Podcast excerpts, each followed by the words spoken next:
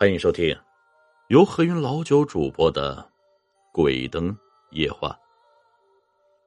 李老汉有三个儿子，大儿子是个先天性的残疾，也就是通常所说的智障；二儿子是个暴发户，常年在外不在家；三儿子呢是个普通的农民工，每天在工地上做活。过年冬天，他病入膏肓。多么希望儿子来看看他身边，连个照应的人都没有。看病的钱也全部都给大儿子了。他的老伴便给他的二儿子打电话，老二在那是有一搭没一搭的说着，身边还传来了好几个女人的嘀咕声，接着是一帮人的吆喝，还有碰杯的声音。老伴叹了一口气啊，便挂了电话。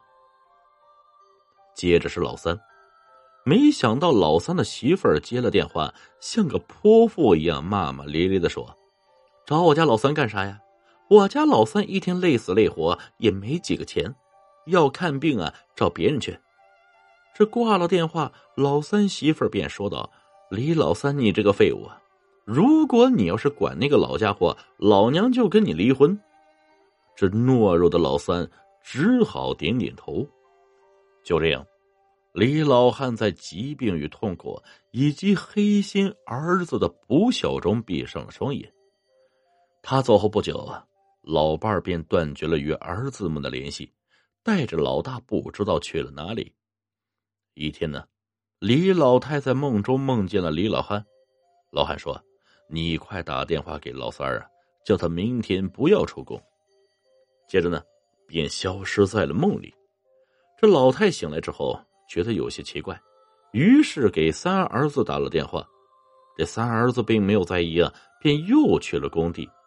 在操作的过程中，他不慎从楼上坠落，陷入了昏迷状态。好在医院抢救及时，他活了下来。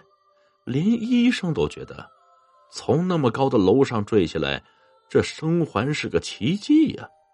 在一旁的工友小王说。这我看李三哥坠楼快到地上的那一瞬间，分明是有个老头接住了他，接着就消失了。医生惊诧万分。不久之后，李三儿醒了过来，痛哭流涕呀，众人都不明所以。他说呀，在梦里梦到了去世的父亲，是父亲知道他命中注定该有这么一劫，才救他于危难之中，而自己呢？却是那么的禽兽不如，没在他重病之时照顾他。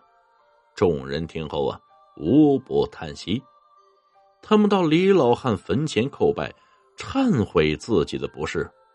晴朗的天空突然下起了雨，可能啊，是李老汉在天之灵有感知了吧。后来，老二、老三还有三儿媳妇也渐渐懂得了为人之道。孝敬起了母亲，担起了养大哥的责任，这个家成了别人眼里最羡慕的家。